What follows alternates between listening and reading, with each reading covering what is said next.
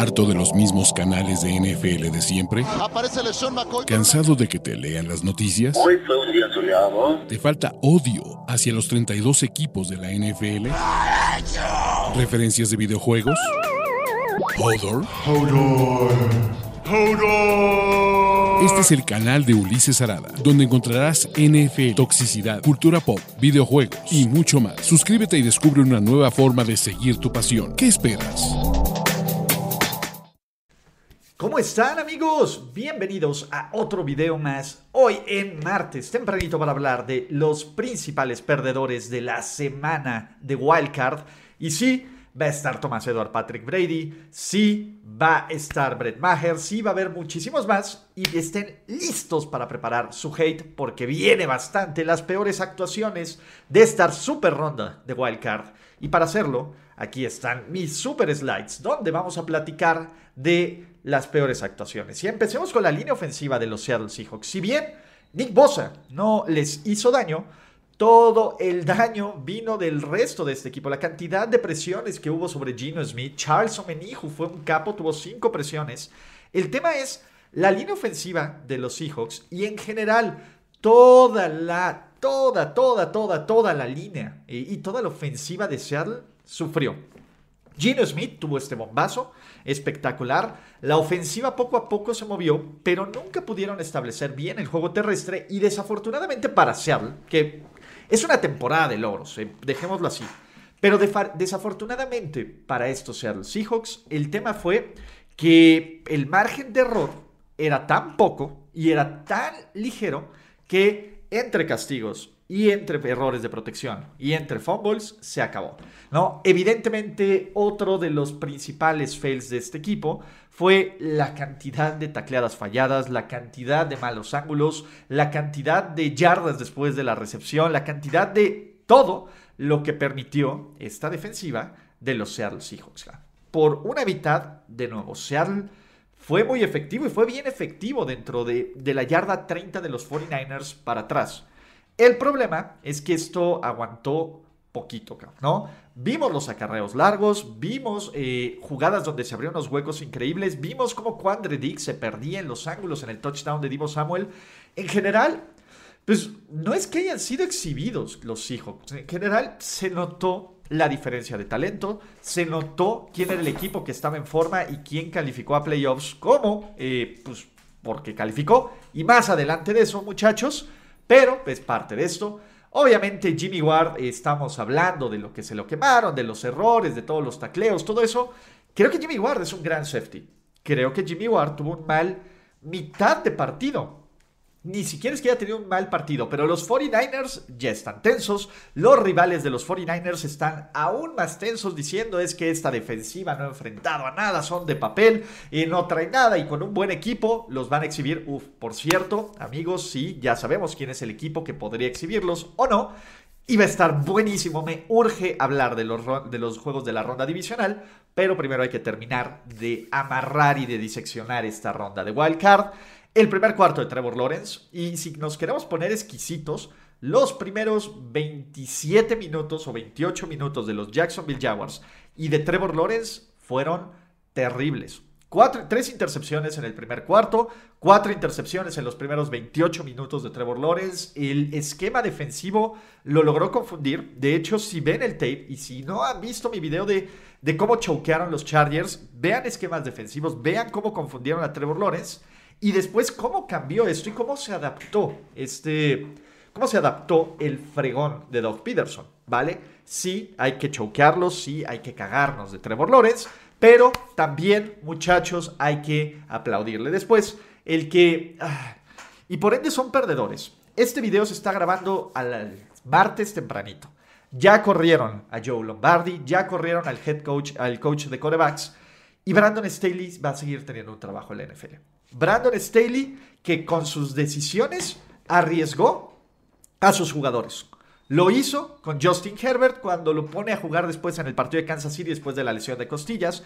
Lo hizo con Keenan Allen cuando lo mete y no está al 100%. Lo hizo con Joey Bosa, lo hizo con Mike Williams. Y los resultados son que su equipo tuvo que recurrir a dudes del Practice Squad en el partido más importante y darles un tema relevante. Michael Bandy no debería de haber tenido snaps en este partido. Brandon Staley va a tener un trabajo en la NFL, pero Brandon Staley es el responsable del tercer peor colapso en la historia de los Chargers. Y si me preguntan, bueno, hay varias derrotas bien decepcionantes. Creo que esta es una de las dos más decepcionantes de la historia de los Chargers por el cómo. La otra debe ser el juego que pierden contra los Patriots con el, la intercepción fumble. Pero bueno, Chargers gana Charger y por eso a los Chargers no les puede casar cosas bonitas porque toman esta clase de decisiones que pues, solo pueden ser catalogadas como estúpidas, ¿no? Ya hablamos de Joe Lombardi y vamos a tener que repartir quejas con Justin Herbert. Justin Herbert también es responsable de lo que ocurrió porque Justin Herbert pudo haber hecho más y se esperaba que hiciera más. Dentro de todos los corebacks que debutaron en estos playoffs, y hubo un chorro de corebacks que debutaron en playoffs, Justin Herbert, desde mi punto de vista, fue el que quedó más a deber en la situación en la que estuvo, en el equipo con el que estuvo y en el momento en el que estuvo. Herbert falló pases que para él deberían de ser sencillos. Herbert tampoco dijo algo y ajustó para decir, oye, güey, tenemos que gastarnos más el reloj. Y entiendo que es un jugador que apenas está en su tercera temporada. Pero el güey es tan bueno que debería tener muchísimo más seniority. Debería de haberle dicho a Staley o a Lombardi o a quien fuera, oigan cabrones, vamos a cambiar estas cosas. Oigan, está pasando esto, vamos a involucrar más a Austin Eckler en el juego terrestre. Todo ese tipo de situaciones que dices, ah, y donde los fans de Tua Tagovailoa o donde los fans de Joe Burrow dicen, ve, pues es que este güey es el social media quarterback. Y tienen un punto, ¿vale? Joey Bosa. O sea, entiendo la frustración de Bosa. Créanme, créanme, yo desde mi, desde mi silla, desde este lugar, quería aventarle un casco a alguien acá. Pero es una diferencia yo, que soy básicamente eh, dude le grita a la nube en YouTube y tira hate, a un jugador profesional de NFL que además sus errores fueron repercusiones total y absolutamente en este partido. Fueron dos eh, conductas antideportivas, ¿no? O conductas, este, sí, antideportivas. Fueron dos castigos. El más importante es el que mueve la yarda, el balón de la yarda 2 a la yarda 1 para la conversión. Que vemos que Trevor Lawrence hace esta jugada acá. Y en general, eh, Bosa Puta, el ranteo, el azotar los cascos, se lo vuelve a dar Brandon Staley, lo vuelve a azotar. Me parece que Joey Bosa pues, probablemente sea uno de estos dudes que, si yo soy Brandon Staley, que, bueno, bueno eh, bien y mal, ¿no? Porque sería putrimillonario y head coach de un equipo, pero mal porque recibiría más hate del que todavía recibo. Pero si yo soy Brandon Staley, la verdad es que corto a este jugador y, o lo cambio. No lo cortas, pero lo cambias. Joey Bosa, después de como te trató como autoridad y de cómo te ves, te ves como un utilero y un mal utilero, cabrón. Porque hasta un buen utilero le dice, a ver, cabrón, tú lo levantas y a mí no me haces estos berrinches. Pero bueno, las entregas de balón de Josh Allen entre los perdedores, ya hablamos del brazo de Josh el bueno. La bronca es cuando el brazo de Josh el bueno no aparece y tienes estas entregas de balón. Josh Allen va a cometer estas intercepciones que dices, güey, Josh Allen va a ser descuidado con el balón. Véanlo acarrear, por lo menos en este partido, con una mano el balón, que cualquier manotazo se los quita, tiene fumbles de puro milagro. Solo los Dolphins recuperaron un fumble en este partido.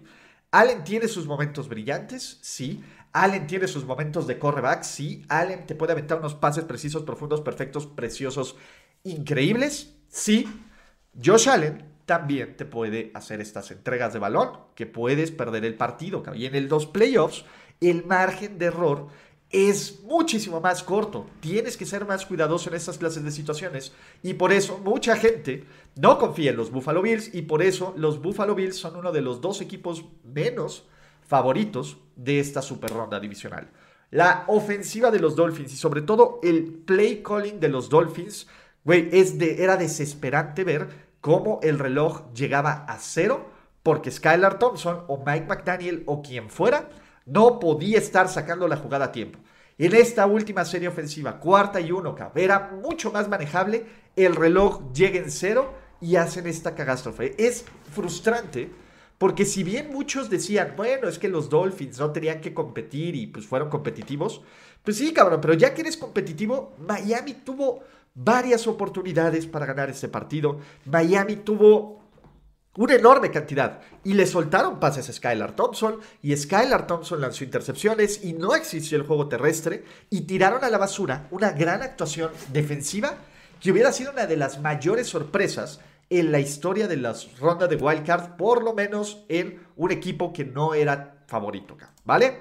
¿Qué más tenemos aquí, muchachos? ¿No? El sentido de urgencia de los Miami Dolphins, No mames, no mames, no mames, no mames, no mames, no mames, ¿no?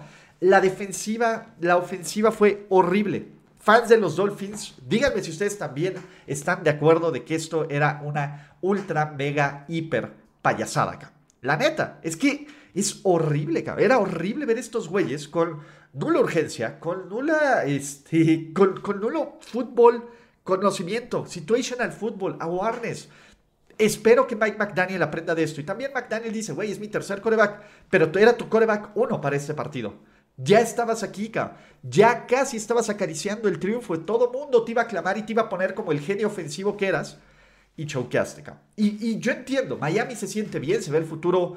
Ya platicaremos qué pedo con Tua, pero el futuro se ve medianamente bien. Pues vamos a ver qué va a ocurrir después de esto. Pero sí es una oportunidad bien fea. La peor mentira de la NFL, el peor equipo con 13 victorias en la historia de este perro deporte. Los Minnesota Vikings están eliminados, por supuesto que son los perdedores, porque la gente que los endiosaba y que decía, Skull van a callar caras, van a hacer esto, cayeron en contra de los Giants de Daniel Jones, que Daniel Jones dio el perro a partir de su vida, y contra un head coach novato en casa, en un partido donde todo el mundo esperaba que fracasaran y fracasaron. Y ese es el problema. Los Minnesota Vikings, y no es personal Minnesota Vikings, pero era algo muy claro que solo ustedes, Skull, no veían. O sea, era un equipo que dependía brutalmente de Justin Jefferson y Justin Jefferson fue anulado. Justin Jefferson lleva 100 yardas combinadas en los últimos tres partidos y esto cae en responsabilidad de Kevin O'Connell. O sea, Tienes que involucrar tus estrellas. Qué chido que TJ Hawkinson haya aparecido en este juego. Pero tu base de juego es con el tipo que estuvo a punto de romper el récord de más yardas por una recepción. Es con el tipo que está reescribiendo los libros de récords de la posición de receptor. Y Justin Jefferson no fue factor. Lo cual también hay que darle muchísimo crédito a Wink Martindale. Pero un head coach bueno encuentra la forma de poner a tus mejores jugadores en posiciones de aportar, ¿vale? Y estos Vikings, pues sí, sufrieron en la línea ofensiva, el ataque terrestre medio cayó, Kirk Cousins jugó bien, pero Kirk Cousins jugó lo suficientemente bien para mantener el partido, pero lo suficientemente Kirk Cousins para ser ya merítoca. ¿Y es injusto? Sí. ¿Y es mala leche? Sí. Y son las de las narrativas que dices, es que ¿qué tiene que ver la hora o el día o el lugar? Desafortunadamente en el caso de Kirk Cousins, mucho. Porque creo que Kirk Cousins tuvo un buen partido, tuvo un juego sólido. Los Vikings completaron el 80% de sus pases. También es una mamada la jugada que manda Kevin O'Connell del pase reversible a Justin Jefferson. Pero se notó que este equipo estaba desesperado contra unos Giants de 9-6-1, ¿vale? Y ese último pase de, de Kirk Cousins, y bien, Kurt Warner analizó de que, oye, es que la lectura estaba cerrada, pero yo preferiría, y yo como Kirk Cousins, se fue con la opción tibia, segura, de, oye, se la doy a Hawkinson y a lo mejor, o a lo mejor no, rompe una tacleada. Cuando, dude, no le das una oportunidad a tu mejor jugador defensivo, tu mejor jugador ofensivo. Yo prefiero mandarle un pase a, Jefferson, a Justin Jefferson. Vean el juego contra los Bills, vean las cosas increíbles que hacen. Come on, come on. Y el intento de la defensiva de esos Minnesota Vikings también es una de las cosas más pobres, pero ya sabíamos que esta era una de las peores defensivas de la liga. Los exhibieron una enorme, hasta Michael McCorkle Jones los exhibió, y creo que la peor exhibición de todas se las puso Daniel Jones, que se vio como básicamente el mejor coreback en la historia de los... Uy, ladren perros. En la historia de los Giants, por lo menos estadísticamente. O sea, era frustrante ver cómo no detenían el juego terrestre, era frustrante ver cómo no detenían el juego aéreo, era frustrante ver absoluta y totalmente todo de este intento de defensiva, donde Patrick Peterson, yo se los dije, güey, ya se ve lento, él no debería ser un corner titular y subió. ¿Dónde está el Super Bowl Pro Harrison Smith? Harrison Smith lleva temporadas en declive, cabrón. Y el problema es Eric Kendricks, pobre Eric Kendricks, tratando de, perseguir a Saquon Barkley. Se notó una defensiva vieja, se notó una defensiva lenta y se notó una defensiva que no tiene playmakers, ¿no? Y pues bueno, eso fue lo que ocurrió. Muchachos, ¿saben quiénes son perdedores? Los que no contraten NFL Game Pass. NFL Game Pass es la mejor forma de ver todos los juegos en vivo de los playoffs y tener acceso a todo el catálogo de NFL Films va a ser la mejor forma de pasar este offseason que ya se acerca. Nos quedan siete partidos de playoffs, nos queda bien poquito, así que muchachos, Game Pass, Game Pass, Game Pass. Más perdedores. El ataque terrestre de los Bengals.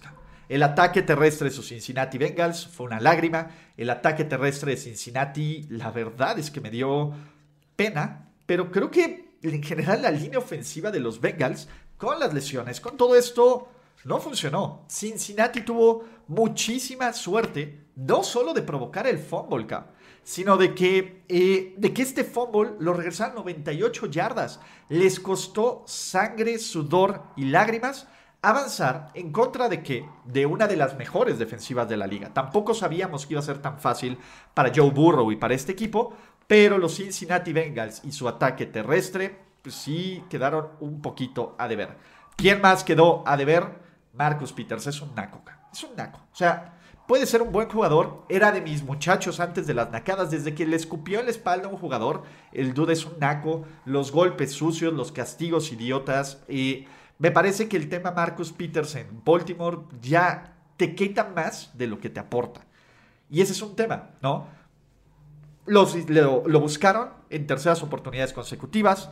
Regala yardas de castigo hace que las labores defensivas que podrían ser sólidas no lo sean. Y pobre Tyler Huntley. Pobre Tyler Huntley, güey. Debe sentirse el peor dude del mundo. Como dijo J.K. Dobbins. Si a mí me dan la bola, yo lo saco. Cabrón. Sí es Tyler Huntley, pero el hecho de que Greg Roman y Jim Harbour hayan decidido poner en las manos de Tyler Huntley la jugada más importante en un coreback sneak, que aparte fue el partido donde vimos todas las madres de todos los corebacks sneaks, hasta Dak Prescott tiene su reversible, pues sí fue terrible, cabrón. El diseño de jugada, el play calling de esta ofensiva, que estuvo un milagro de empatar el juego, es para que Tyler Huntley, que es muy bueno, pero es un dude que te da dos partidos, güey. Tyler Huntley, y, va a ser un off-season bien interesante con los Ravens. Bien, bien, bien interesante. Pues porque viene todo el drama de Lamar. Y ya habrá videos de escenarios de Lamar Jackson, etcétera. Pero lo de Huntley y lo de Greg Roman, dude, este brother se tiene que ir. O sea, es desesperante. Es increíble que, tengas acarreos con el Tyrant desde la shotgun. You, Greg Roman. Neta, neta, neta, neta. No mereces cosas bonitas de esta vida. Pero vamos a ver qué pasa con los Ravens. Brett Maher. Brett Maher, muchachos. Brett Maher es el primer jugador en la historia del NFL en fallar cuatro puntos extra y de hecho ha fallado, falló cinco puntos extras de forma consecutiva si nos vamos al partido de los Commanders. También Brett Maher es un dude que desde 60 yardas te mete todo, ¿no? Mi punto es, si los... Eh, la paliza pudo haber sido peor. La paliza pudo haber sido peor. Y aquí cuando digo Tampa Bay Buccaneers, Tom Brady está arriba, Y Tom Brady no había visto la barrida naca que se aventó. Ahorita lo vamos a hacer. Pero Brett Maher si tuvo un partido de pesadilla acá. Afortunadamente para los Cowboys, fueron tan dominantes, tan dominantes, que ni siquiera importó esto. Y creo que McCarthy, y aquí va, McCarthy eh, hizo lo correcto en decir, güey, necesitamos que mejore Maher. Maher tuvo un partido terrible y evidentemente los fans de los Cowboys van a estar recordando este partido acá. Yo también creo que es un buen pateador y era un pateador bien sólido, cabrón. O sea, me parece que es un tipo que no debes de sobrereaccionar y cortarlo, cabrón. Ojalá, por favor, por el bien de este brother, cabrón, que, que, no sea él quien les cueste. Por favor, que sea alguien más, que sea un dominio de San Francisco o que pasen, cabrón. Pero el hecho de que Brett Maher pueda volver a ser el, el error y el villano, pues sí va a, ser, va a recaer sobre McCarthy. Y dentro de todas las malas decisiones que va a tomar McCarthy, yo no creo que esta sea una mala decisión. El respaldar a Brett Maher a pesar de este juegucho es lo correcto porque todos, incluyendo los patadores que son personas, merecen tener un, una segunda oportunidad y un mal día. A ver, sí, eh, los Tampa Bay Buccaneers. Güey, qué actuación tan desangelada, tan gris, tan triste de un equipo que por lo menos en talento, porque Devin White está ahí, porque Lavonte David está ahí, porque Mike Evans está ahí, porque Chris Godwin está ahí, porque Tom Brady está ahí, porque Ryan Jensen regresó, porque Vita B es una bestia, porque Carlton Davis es un buen jugador, por todas estas piezas que estaban ahí y el talento, el producto que nos dieron el lunes por la noche fue horrible. Ni las manos metieron, ni a las manos metieron. Brady lanzando intercepciones pendejas en la zona roja por primera vez en casa desde el 2016. Brady haciendo la nacada de barrerse. Y ojo, antes de hacer estos slides no había visto la barrida, pero aquí se lo va a solucionar. Eh, la clara desconexión entre sincronía entre receptores, una ofensiva que no iba a ningún lado, mala ejecución, mal, mal ajuste. Todd Bowles del riel, Byron Leftwich del riel, o sea, no hay nada que rescatar de esta actuación. Y si esta es la última actuación de Tom Brady con Tampa Bay, lo cual yo creo que es, pero no es la última de su carrera, güey, qué forma tan culera de irse, ¿no? Y los Cowboys, y ya habrá otro video para hablar muy bien de los Cowboys y va a haber tape de ser todo lo chingón que hicieron los Dallas Cowboys en este partido y por qué jugando así le ganan a cualquiera. Y no es hype, pero el partido que da Dak es perfecto, cabrón. O sea, Dak Prescott creo que hizo historia en ser el primer coreback en lanzar cuatro pases de touchdown y correr para otro y tener una carrera de más de 20 yardas y cero entregas de balón. O sea, la ejecución de Kellen Moore y de Dak Prescott contra esta defensa y la presión que tiene Micah Parsons y el resto del pass rush y cómo defiende una enorme cantidad de pases es una es un juego que debería de emocionar a sus How About Them Cowboys, la neta, ¿no? Eh, y todo va desde la cabeza. Todd Bowles ha sido un desastre, desde head coach, desde manejos de partidos. Creo que Brady, creo que la defensiva, creo que muchos momentos le sacaron esto. Todd Bowles no debería de ser head coach de los Tampa Bay Buccaneers. Me parece que le van a dar otro año o que lo van a poner en reconstrucción. Él ya dijo, no vamos a reconstruir, no nada. Va.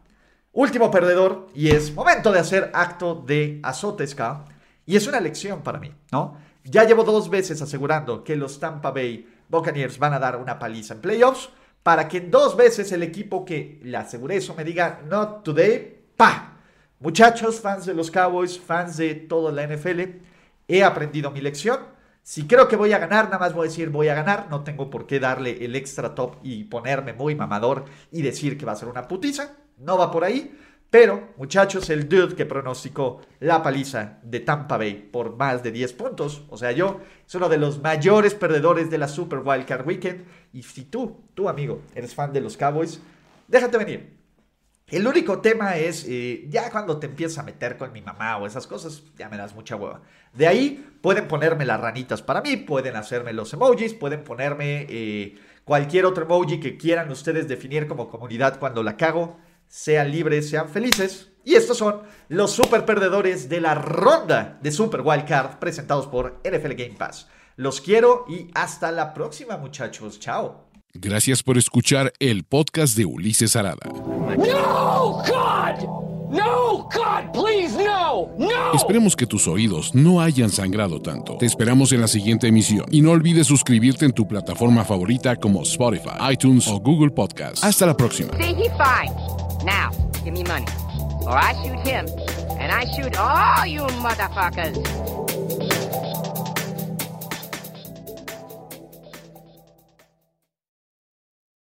It's time for today's Lucky Land horoscope with Victoria Cash. Life's gotten mundane, so shake up the daily routine and be adventurous with a trip to Lucky Land. You know what they say. Your chance to win starts with a spin. So go to LuckyLandSlots.com to play over 100 social casino-style games for free for your chance to redeem some serious prizes. Get lucky today at LuckyLandSlots.com. Available to players in the U.S., excluding Washington and Michigan. No purchase necessary. VGW Group. Void where prohibited by law. 18 plus. Terms and conditions apply.